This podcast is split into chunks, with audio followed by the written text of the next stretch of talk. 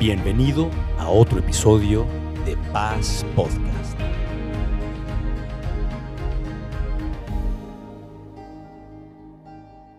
Pregunto acerca del tema de las decisiones. Comienzo con una pregunta. ¿Por qué un borracho toma tan malas decisiones? ¿No?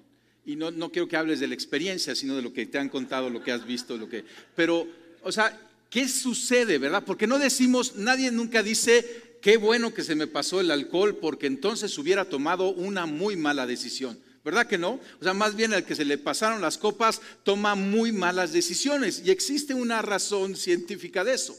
Desde el primer trago de alcohol, ese alcohol se absorbe de inmediato en el intestino, va eh, eh, al torrente sanguíneo, llega a tu cerebro y empieza a disminuir tu conciencia moral desde el primer trago. Qué interesante, ¿verdad que sí?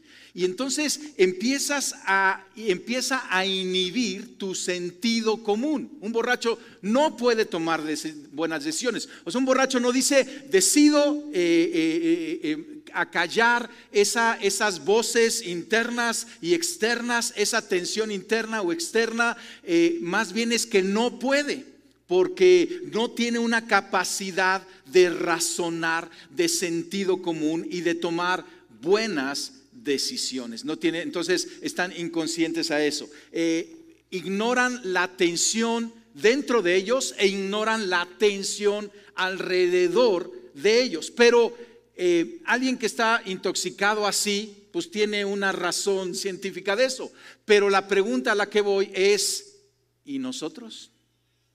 Y nosotros que no estamos, que estamos en nuestros cinco sentidos, ¿por qué es que nosotros no tomamos buenas decisiones? ¿Por qué es que nosotros acallamos esa conciencia moral? Porque tenemos la habilidad de prestarle atención, pero decidimos nosotros solitos, en nuestros cinco sentidos, ignorar la tensión interna que hay dentro de nosotros e ignorar esa tensión alrededor de nosotros que ha sido ahí puesta de parte de Dios para poder guiar nuestra vida y tomar buenas decisiones. Entonces, la pregunta que vamos a estar analizando, que es una buena pregunta que tú tengas ahí siempre presente para tomar buenas decisiones, es esta. ¿Hay una tensión que merezca mi atención? No es ¿sale? Hay una tensión interna o externa que merezca que yo ponga atención a ella para entonces poder modificar mi decisión o pausar mi decisión o tomar una mejor decisión. O sea, hay algo en el este, este asunto, en la dirección que yo estoy caminando, en la decisión que estoy por tomar que no te da paz. ¿Has, oído esa palabra? ¿Sí? Yo con mis hijos de repente vienen a pedir algún permiso para salir y en ocasiones tengo paz y les digo, adelante, ¿no? Diviértete, pásala bien, sé prudente, ¿no? Pero hay ocasiones que me dicen acerca del permiso y yo les digo, no tengo paz. ¿Pero por qué, papá? Pero si todo está bien, no tengo paz. Y ellos ya han aprendido a través de los años que si el papá no tiene paz, no hay nada que hacer. O sea, ya, ya Está muerta esa, o sea, ese permiso, porque no tengo paz. Y entonces es eso, hay una tensión que merezca tu atención. Hay algo que no está bien, como que dices, como que hay algo que no está, no se siente bien, ¿no? O como que no suma, ¿no? O sea, esta oferta demasiado, too good to be true, demasiado buena para ser cierta. Como hay algo que no suma en esta situación, hay algo que me molesta o hay algo que está molestando a alguien más que está involucrado en la decisión, en la operación, en la dinámica familiar. Esto es nuestra conciencia, esta tensión interna. Y déjame hablarte un poquito acerca de esa. Dios nos diseñó al ser humano para que todos tengamos un impulso moral en nuestro interior. Es muy interesante. Le llamamos conciencia. Entonces, el hombre cuenta con una conciencia moral para discernir el bien y el mal. Más allá de sus preferencias personales, más allá de que eh, eh, eh, hay alguna necesidad, hay un, hay un sentir de deber interno. ¿sí? Somos criaturas morales y todos vivimos bajo la sensación de deber. ¿No? Tú dices, ¿y por qué entonces vivimos tiempos como vivimos? Mi mamá lo decía así han cauterizado su conciencia. Muchos deciden no poner atención a la conciencia, a esa tensión interna y, caminar eh, eh, contrario a ese impulso moral que todo ser humano tiene. Y lo que sucede es que tú y yo muchas veces, y vamos a ver las razones por las cuales eh, tomamos la decisión de acallar esa tensión dentro de nosotros. Pablo lo escribe así acerca de nuestra conciencia moral. Romanos 2.15, él dice, ellos, o sea, nosotros demuestran que tienen la ley de Dios escrita en el corazón. Qué interesante, ¿verdad que sí? Porque pues aquí está la ley de Dios. Pero resulta que la ley de Dios está escrita en nuestros corazones. Y dice, porque su propia conciencia, sea, ahí está el término, hace dos mil años escribió esto Pablo, ese término de conciencia, ese concepto, y sus propios pensamientos o los acusan o bien les indican que están haciendo bien, lo correcto.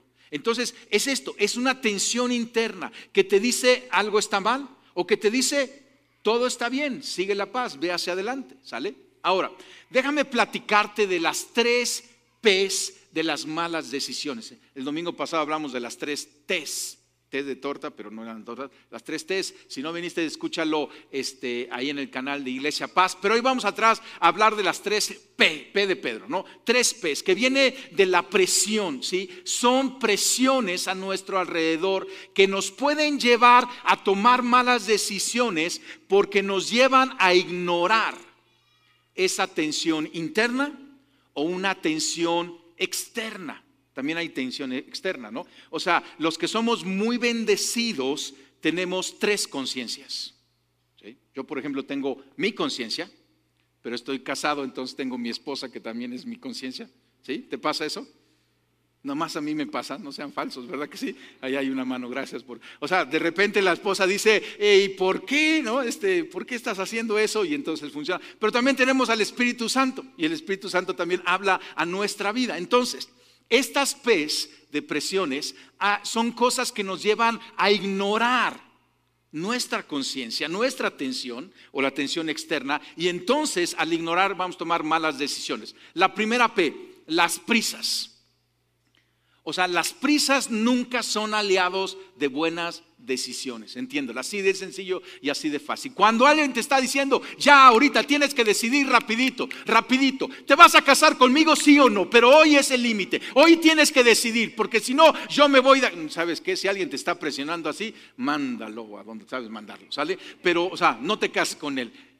No se puede presionar ese tipo de decisiones. Un buen vendedor sabe que si no te presiona, tú vas a salir, lo vas a reflexionar y no lo vas a comprar. Pero un buen hombre y mujer que decide, que sabe decidir, dice, no me apresures. Y aún las prisas es un síntoma de un problema, ¿sí? de que no te están dejando analizar la atención. Entonces, la, primero, la primera P, las prisas. La segunda P, la presión de grupo. ¿Has oído eso de la presión de grupo? Dice, no solo lo he oído, lo he vivido en mi vida, ¿no? O sea, sea en la escuela, sea en el trabajo, sea en el club, hay una presión de grupo, ¿sí? La presión que otros hacen sobre tu vida para que tomes un camino, una decisión que va en contra de la tensión que tú estás sintiendo adentro. ¿Entiende esto? Es un error tomar como confirmación lo que los demás les parece o no les parece.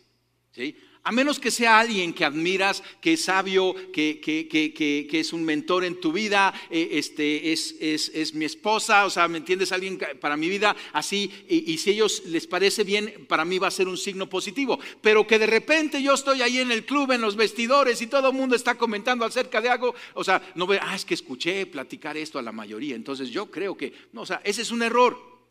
Hay una presión que se da en un ambiente y todos nosotros lo hemos vivido y lo viviremos. Cuando tú dices, parece que todo el mundo está tranquilo y contento, a pesar de que estamos caminando en esto, ¿sale? Y tú puedes decir, ah, entonces ha de estar bien, ¿no? O sea, eso te puede llevar a ignorar. Tú dices, pues ellos tienen paz, pero yo no tengo paz. No ignores esa paz, ¿sale?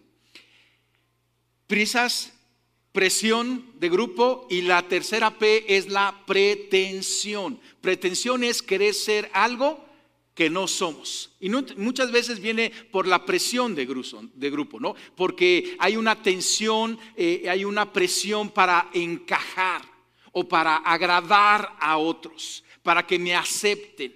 Pero el que me acepten es caminar en algo que yo no soy. Y si yo no soy, no voy a caminar ahí, aunque no me acepten. Pero la pretensión con la, con la presión de grupo es difícil, ¿no? O sea, porque la tensión que tú y yo tenemos es de acuerdo a lo que tú y yo somos, como Dios nos ha creado. Y si queremos caminar en alguien que no somos, ¿sí? entonces eh, vamos a ignorar esa tensión porque no va de acuerdo a lo que pretendemos ser, ¿no? Si tú tomas decisiones por el miedo a ser juzgado o a ser rechazado, estás tomando un, mal camino de ser complaciente. Ese es un mal camino. ¿sí? Tú tienes tu camino, tú tienes tu destino. Hay un diseño de Dios, hay un propósito de Dios para ti y de eso tú tienes que, caminar en eso. Cuidado con las prisas, con la presión de grupo y con la pretensión por querer encajar. Entonces, esta es la moraleja. Presta atención a la tensión a pesar de la presión. Nuestra lengua, ¿sí? Ahí está escrita. ¿Me la pones ahí? ¿Ya la tienes la frase? En esa pantalla no está. Ahí está, ¿sí? Pon atención a la tensión a pesar de la presión. Entonces, esa tensión muchas veces puede parecer una emoción, y, pero es como una señal de alerta, es como una alarma dentro de nosotros en nuestro interior o por la gracia de Dios eh, eh, en alguien que nos ama y tenemos que ponerle atención. Quiero que vayamos a un pasaje que está en el Antiguo Testamento y estudiemos un momento de una gran decisión de David, el rey David, pero cuando todavía no era rey. Y dice Primera de Samuel capítulo 24 que David estaba siendo perseguido por Saúl. Entonces, entiende el contexto. Saúl era el rey en ese entonces de Israel. Tenía todo el poder y todo el ejército. A Dios no le cayó bien Saúl y lo desechó. Mandó al profeta Samuel a ungir a David como rey. David era un muchacho, un pastor. Pero va Samuel le derrama el aceite y dice, tú vas a ser rey, pero no le dice cuándo. Y entonces David se mete eh, y, en, una, en una ocasión mata a Goliat, el filisteo, a lo mejor has oído la historia, le corta la cabeza, de ahí lo meten al ejército del rey Saúl y empieza a ganar y a ganar. O sea, el favor de Dios estaba con David. A tal grado que la gente le cantaba, David mató a sus diez miles y Saúl, el rey, mató a sus miles. Y cuando el rey Saúl escuchó, este canto, le dio celos, se enmuinó en contra de David y quería matar a David, porque dijo, David me va a quitar el reino. Y entonces comenzó a perseguir a David, este muchacho, y David tuvo que huir a las montañas, vivía en cuevas, y se le empezaron a juntar eh, un grupo de hombres también perseguidos, los forajidos, los que habían corrido de sus aldeas, se le empezaron a juntar a David. Y entonces vamos a leer lo que está ocurriendo aquí en el capítulo 24, donde David tiene que tomar una decisión. Cuando Saúl, el rey, ¿no? regresó de perseguir a los filisteos, le informaron que David estaba en el desierto de Engadi. Entonces Saúl tomó consigo tres batallones de hombres, tres mil hombres. O sea, era un pastorcito, era el, chamaco, pero dijo, pues es un guerrero, vamos a tomar tres mil hombres y vamos a perseguirlo, ¿no? Este, de los hombres escogidos de todo Israel y se fue por las peñas, peñascos de las cabras en busca de David y de sus hombres. Y por el camino llegó un redil de ovejas y como había una cueva en el lugar, entró allí para hacer sus necesidades. Ahora ve, la escena, ¿no? O sea, Saúl era rey, pero mira, todo rey tiene necesidades, ¿sí?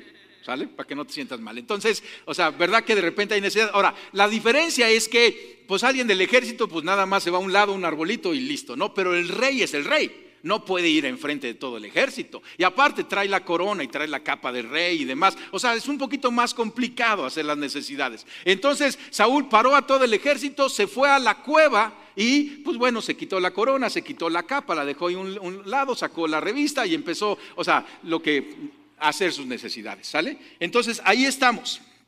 Entonces, pero dice versículo 8, David estaba escondido en el fondo de la cueva con sus hombres. O sea, y entonces fíjate la escena, porque David estaba escondido, porque lo querían matar.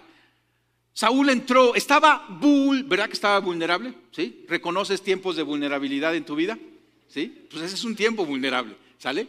Y entonces, fíjate lo que sucedió, porque acuérdate de las presiones, ¿no? Aquí están estos, estos hombres de David, que eran puro, puro forajido, ¿no? Este, y dice, y estos, o sea, con sus hombres, estos le dijeron, en verdad hoy se cumple la promesa que te hizo el Señor cuando te dijo, yo pondré a tus enemigos en tus manos para que hagas con él lo que mejor te parezca.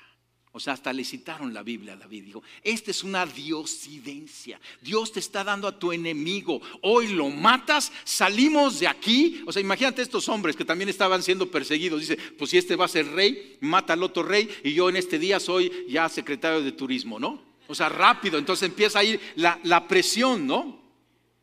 David se levantó y sin hacer ruido cortó el borde del manto de Saúl. Y fíjate lo que sucedió en el 5. Pero le remordió, ¿qué le remordió? La conciencia por lo que había hecho. Entonces fíjate, David ahí cortó el manto y sintió la tensión, estaba sintiendo la presión. Seguramente la pregunta era, ¿esto es de Dios o no es de Dios? Pero dice que le remordió la conciencia. Versículo 6. Y le dijo a sus hombres, que el Señor me libre de hacerle al rey lo que ustedes sugieren. No puedo alzar la mano contra él, porque es el ungido del Señor. O sea, dice, si es mi enemigo, si me quiere matar, podría ser una manera interesante de convertirme en rey, le corto la cabeza, salgo con la cabeza, los tres mil hombres me ven, yo soy vencedor y me nombran rey mañana, ¿no? O sea, podría ser un camino, pero está diciendo, pero la palabra de Dios es contraria porque yo no puedo tocar al ungido del Señor. ¿Sí? Versículo 7. De este modo, David contuvo a sus hombres y no le permitió que atacaran a Saúl. Porque a lo mejor los hombres dicen, tú no puedes, pero yo sí puedo. Y David dijo, no, no, aquí nadie va a matar hoy a Saúl. Pero una vez que éste salió de la cuela para perseguir su camino, David lo siguió gritando, Majestad, Majestad. Saúl miró hacia atrás y David, postrándose rostro en tierra, se inclinó y le dijo, ¿por qué ha hecho caso su majestad a los que dicen que yo quiero hacerle daño? Usted podrá ver con sus propios ojos que hoy mismo en esta cueva el Señor lo había entregado en mis manos. Mis hombres me incitaban a que lo matara, pero yo lo respeté, le respeté su vida y dije, no puedo alzar la mano contra el rey porque es el ungido del Señor. Y aquí continúa todo un rollo que le empieza a echar David hacia el otro lado de la colina a, a Saúl, ¿no? Y entonces déjame saltarme al versículo 19. Porque ahora es Saúl hablando y le dice a David, ¿quién encuentra a su enemigo y le perdona la vida? Que el Señor te recompense. No, déjame, déjame ver, del 16. Cuando David terminó de hablar, Saúl le preguntó, David, hijo mío, pero si eres tú quien me habla. Y alzando la voz, se echó a llorar. ¿Te imaginas el rey? O sea, iba al baño a la cueva, pero ahora estaba llorando enfrente de todo, todo su ejército, porque había sido conmovido. Has actuado mejor que yo, continuó Saúl, me has devuelto bien por mal. Hoy me has hecho reconocer lo bien que me has tratado, pues el Señor me entregó en tus manos y no me mataste. ¿Quién encuentra a su enemigo y lo perdona la vida? Que el Señor te recompense por lo bien que me has tratado hoy. Ahora caigo en cuenta de que tú serás el rey y de que consolidarás el reino de Israel. Wow. Lo que el rey que lo perseguía ahora le dice, dice, tú sí vas a ser rey. Entiende esto. Dios toma responsabilidad de una vida rendida a él. David tomó una decisión rendido ¿sí? a la voluntad de Dios y Dios tomó responsabilidad. Siete capítulos después, David ya era rey y no tuvo que matar a Saúl. Sus enemigos, los filisteos, mataron a ese, al rey Saúl, pero David no levantó su mano, él caminó con manos limpias. Porque te imaginas la historia. Oye, abuelo, cuéntame, ¿cómo te hiciste rey? Ah, pues fíjate, un día estaba en una cueva, ¿no? Y empezó a oler medio raro. Y entonces sí, pues sería medio, medio triste esa historia. A cambio de la historia que David dice, yo no toqué a Saúl y fue voluntad de Dios. Qué interesante, ¿verdad? Tenemos que prestar atención a la atención dentro de nosotros. Déjame darte tres fuentes de tensión en nuestra vida. Tres fuentes de tensión. La primera, nuestra conciencia. ¿Sale? dentro de nosotros, lo que le llamamos tener paz o no tener paz. Puedes decir la tensión, la conciencia. A mí me gusta decirle la paz, porque siempre enseño, sigue la paz. Si no tienes paz, no camines en esto. Si no le digas que sí. Si todavía no has firmado, no lo firmes si no tienes paz. Esta es la primera fuerte de tensión. Dios nos diseñó así y es por algo. Esa conciencia que nos habla y dice, no está bien esto que estoy haciendo, no está bien este estilo de vida que estoy viviendo. Esa es la primera fuente de tensión. La segunda fuente de tensión es alguien más a nuestro alrededor que no le da paz lo que nosotros estamos haciendo o estamos por decidir. O sea, la tensión que crea en nosotros el comentario de alguien más. Alguien más que nos quiere, ¿sí? Por ejemplo, la mamá que le dice a su hijo, hijo, este, pues todo suena bien, solo que eso es ilegal. Entonces el hijo, o sea, tensión, ¿no? ¿Lo ves ahí? O el amigo que le dice al otro amigo, te entiendo, pero ¿y qué va a pensar tu esposa cuando se entere? Tensión, ¿sí? Está padrísimo, pero ¿tienes el dinero para comprarlo? Porque estás bien endeudado. Tensión, ¿sí? Oye, ¿qué no firmaste una cláusula de exclusividad? Tensión, ¿sí? Entonces es el comentario de alguien más. ¿No te enoja cuando alguien más te dice algo así como que, pues yo pensé que estabas en dieta? No me dejes solo, ¿verdad que sí? Ahora, ¿qué está sucediendo ahí? ¿Sí? Porque no te lo dice tu enemigo, tu enemigo te quiere, o sea, ¿no? Que te dé el cardiacazo, pero, pero tu amigo, tu esposa, la gente que te quiere, te lo está diciendo, ¿sí? Porque te quieren. Pero ¿qué, ¿qué, te sucede a ti? ¿No? Tú te volteas y dices, pues a ti qué es mi hígado, ¿no? O sea, ¿tú qué? Como que te empiezas, eh, te, te enojas y viene un enojo, porque la mera verdad te están diciendo la verdad. ¿Y verdad que la verdad enoja o solamente a mí? ¿Verdad que sí? Entonces, de momento como que empieza una tensión por el comentario del otro, viene una tensión relacional. Y a eso tú le tienes que prestar atención. Porque muchas veces, ¿te acuerdas que somos los mejores vendedores de malas ideas para nosotros mismos? Y entonces podemos decir algo así como que tu mamá te dijo acerca este, de ese negocio y demás, y de repente tú dices, ah, ¿y qué sabe mi mamá de finanzas? Nunca ha puesto un negocio, este, pues no sabe de finanzas, las finanzas las lleva mi papá, y entonces, pero te voy a decir algo, es la mejor consejera financiera en tu vida, porque aunque no conozca de finanzas, te conoce a ti, pero la minimizamos, ¿no? O de repente decimos, ¿y qué sabe el vecino de educar perros? ¿No? Porque te, algo te dijo acerca de tu perro, ¿no? O de repente tú dices, ¿y el pastor qué sabe del amor? Porque allá anda el pastor acerca del noviazgo, acerca ¿qué sabe? ¿Qué sabe el pastor del amor? O sea, queremos, queremos minimizar para entonces minimizar esa tensión que ese comentario ha creado en nosotros, pero también en la relación, ¿sí? Porque acuérdate, no empieces a venderte a ti mismo ese asunto y tienes que prestar atención a esa tensión, aun si se ha vuelto tensión de relacional. No minimices a lo que la otra persona ha comentado, empezando a, a analizar el currículum de la otra persona.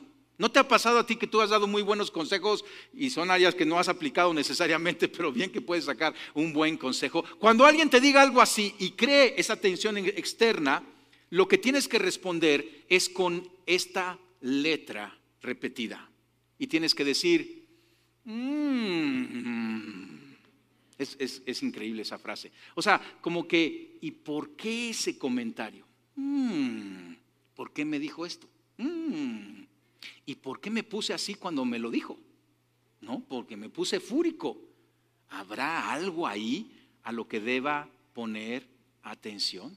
Entonces, nuestra conciencia, y para los que somos bendecidos, la conciencia externa que tenemos en la esposa, el esposo, los hijos, este, el papá, este, el pastor, o sea, hay, eh, un mentor y ahí puede hacer buen, eh, buen, buen comentario. Tercera fuente, la palabra de Dios es una fuente increíble de tensión para nuestras vidas. Buena fuente de tensión. Dice el Salmo 119, ordena mis pasos con tu palabra. Está padrísimo, porque lo puedes ver así. O sea, que mis pasos se ordenen de acuerdo a lo que la palabra de Dios dice.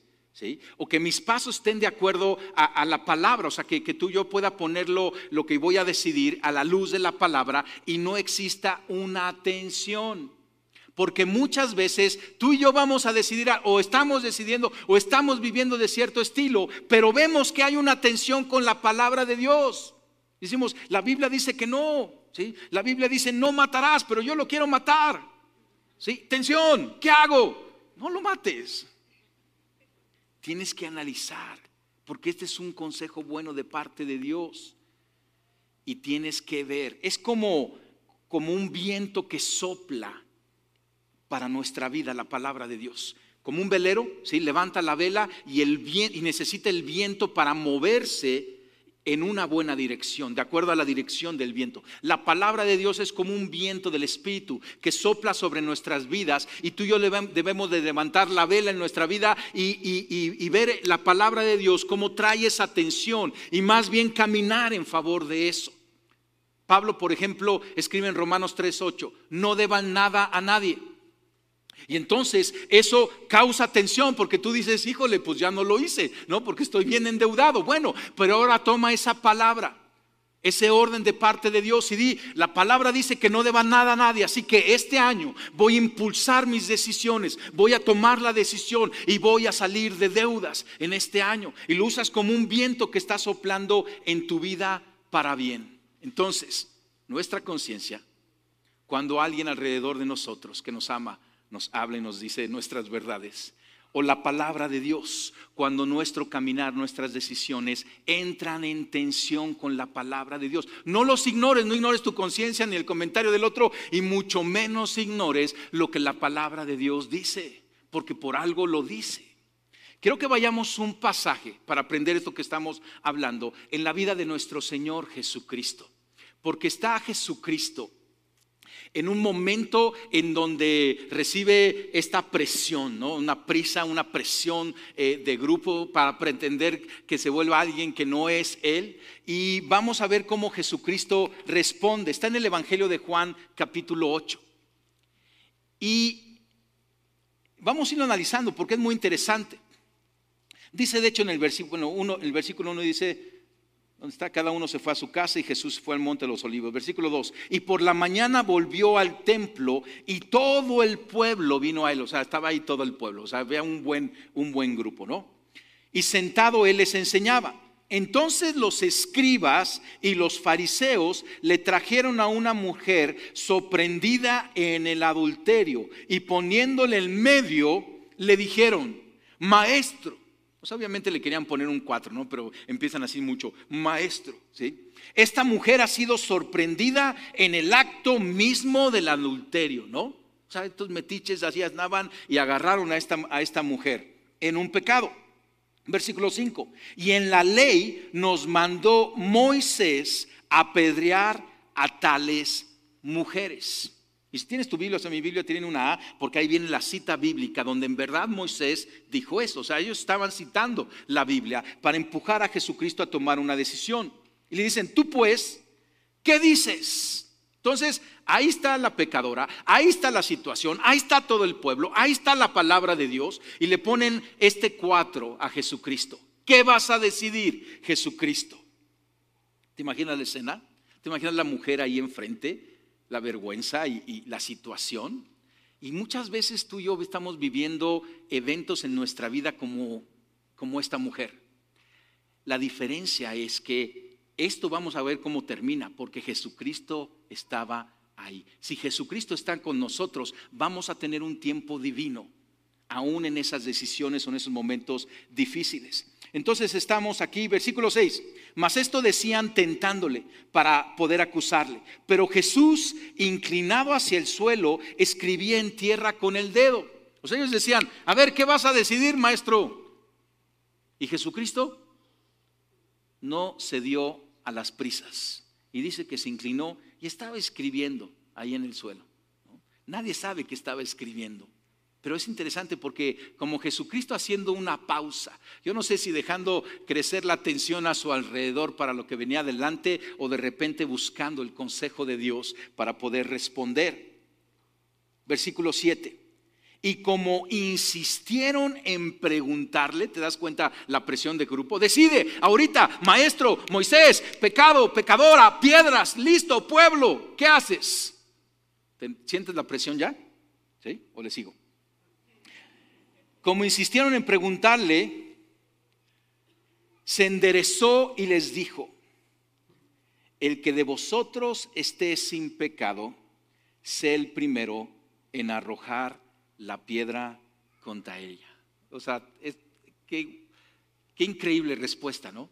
Porque el que tenía que tomar la decisión, ahora les voltea la decisión a ellos. ¿Sí? Le estaban haciendo una pregunta, ¿qué vas a hacer Jesús? Y Jesús se para y dice, no, no, ¿qué van a hacer ustedes? Porque el que esté libre de pecado, que tire la primera piedra, como dice Moisés. Y entonces yo creo que había un silencio como el que hay ahorita, ¿sí? ¿No? Y fíjate el versículo 8. E inclinándose de nuevo hacia el suelo, siguió escribiendo en tierra. O sea, como diciendo, ahora son ustedes los que tienen que tomar la decisión. 9. Pero ellos, al oír esto, acusados por su conciencia, ¿quién los estaba acusando? Jesucristo estaba allí escribiendo lo que estaba escribiendo o haciendo gatos. Yo no sé qué estaba haciendo nuestro Señor Jesucristo, ¿sí? Pero ¿quién estaba acusando a estos hombres ahora? Sus conciencias. Jesucristo volvió a traer a la luz la atención por lo que él dijo. Pero ellos al oír esto acusados por sus conciencias salían uno a uno, comenzando desde los más viejos hasta los postreros quedó solo Jesús y la mujer que estaba en medio. Enderezándose Jesús y no viendo a nadie sino a la mujer, le dijo, mujer, ¿dónde están los que te acusaban? ¿Ninguno te condenó? Ella dijo, ninguno, Señor. Entonces Jesús le dijo, ni yo te condeno, vete y no peques más. Me encanta porque como que le está diciendo, ¿sí? yo no te condeno. El único que tenía la autoridad, la estatura para condenarla, dijo, yo no vine a condenar. Vete y no peques más. Vete y toma buenas decisiones. Qué interesante, ¿verdad? No se dio a la presión y aún creó la tensión en ese ambiente. Y ahora tú y yo, o sea, tomamos este pasaje porque ahora es la palabra de Dios. Tenemos, o sea, aguas con agarrar una piedra. ¿Sale? Porque tienes tu conciencia, ¿sí? Porque si agarras una piedra yo te voy a decir por qué andas condenando, pero también porque luego tenemos escrito. Lo que dijo Jesucristo ahora es palabra de Dios y ahora actúa para hacer la atención con nosotros. Tú y yo no podemos andar juzgando a nadie.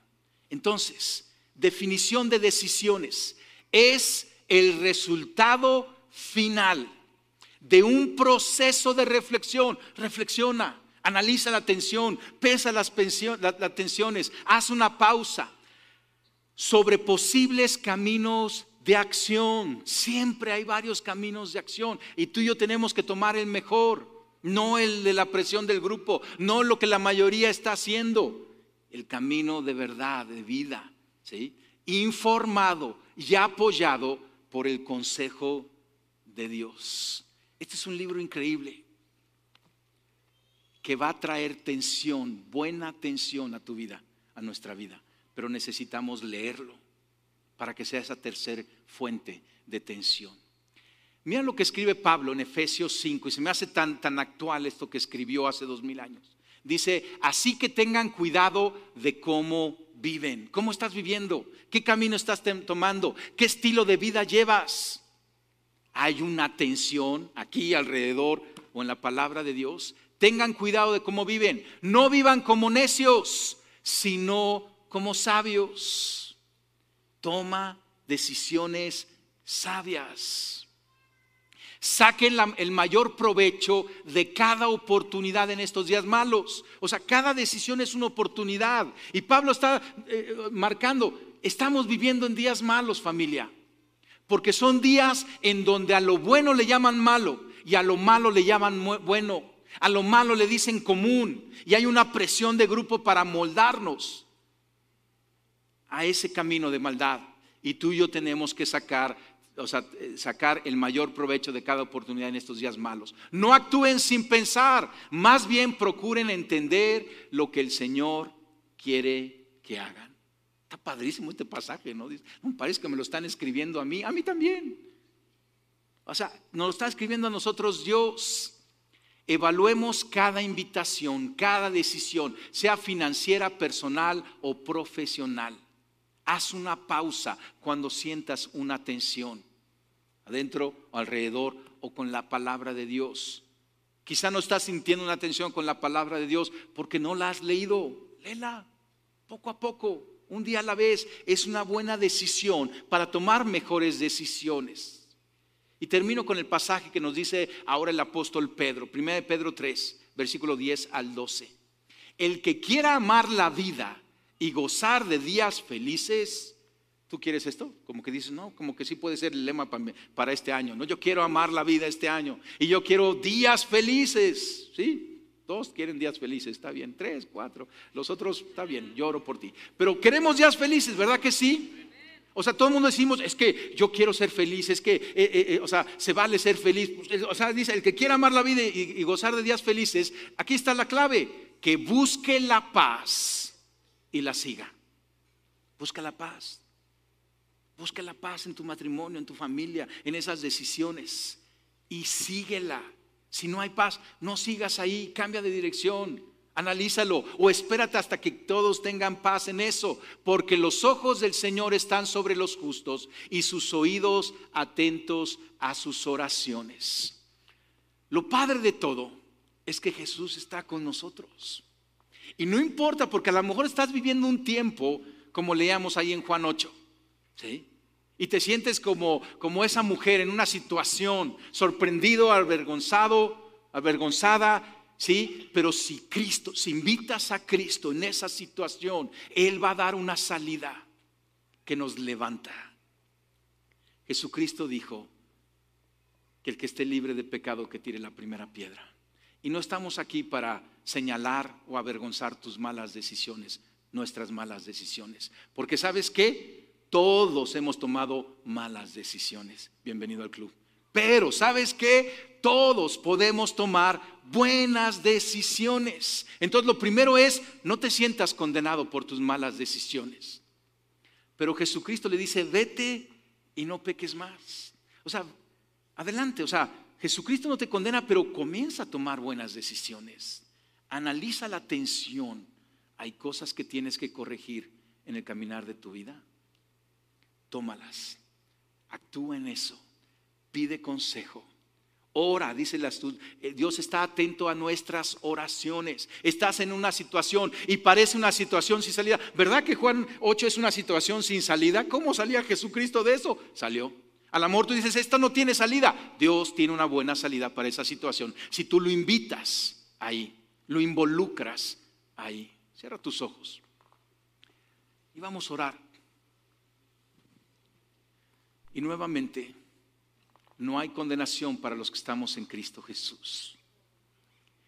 Y hay un nuevo amanecer. Hay esperanza. Porque esas malas decisiones no nos definen.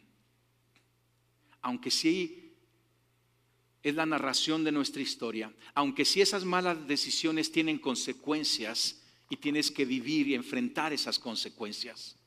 Hazle frente a esas consecuencias porque han sido tus decisiones, no las ignores. Y en eso Dios te va a honrar, te va a ayudar. Pero ahora camina en mejores decisiones decisiones sabias. Y te garantizo que vas a encontrar la felicidad. Aunque venga un tiempo difícil,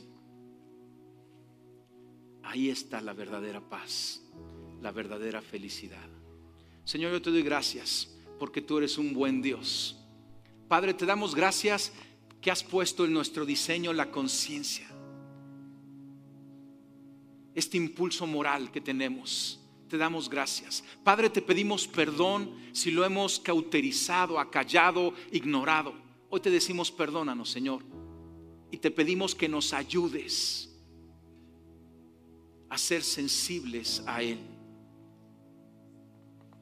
Espíritu Santo, tú que llenas nuestra vida, que llena nuestro corazón, te pedimos perdón si te hemos acallado y te decimos, habla, habla Espíritu Santo, habla Señor. Queremos escuchar tu voz. Señor, te damos gracias por aquellas personas que has puesto en nuestro caminar, en nuestra vida, nuestros padres, nuestros hermanos, nuestro cónyuge. Gracias, Señor. Esos mentores, hermanos mayores, gracias por sus vidas.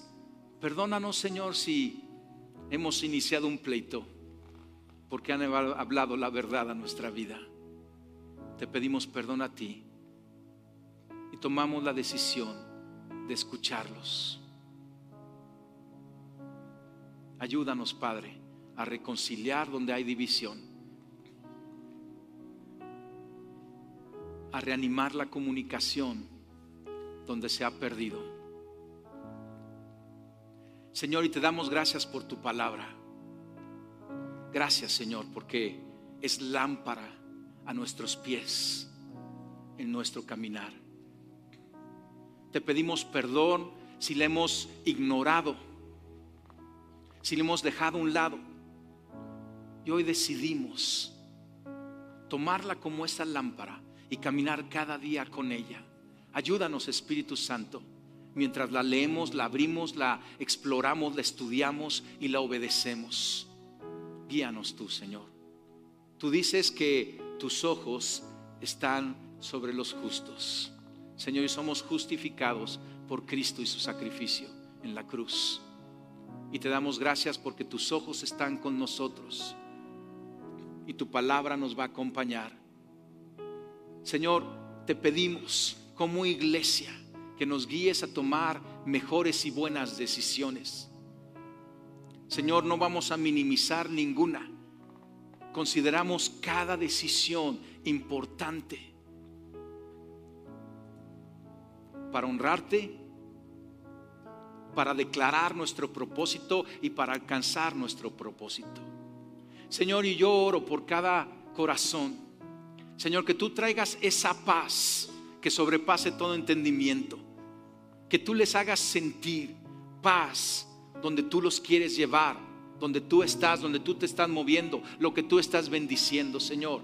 Y que ellos puedan tener la valentía, el valor para seguir la paz. Señor, que comiencen una búsqueda de paz en sus vidas, en sus relaciones y en su relación contigo, Señor, y que la sigan yo los bendigo con esa sabiduría que viene de ti en el nombre de Cristo Jesús.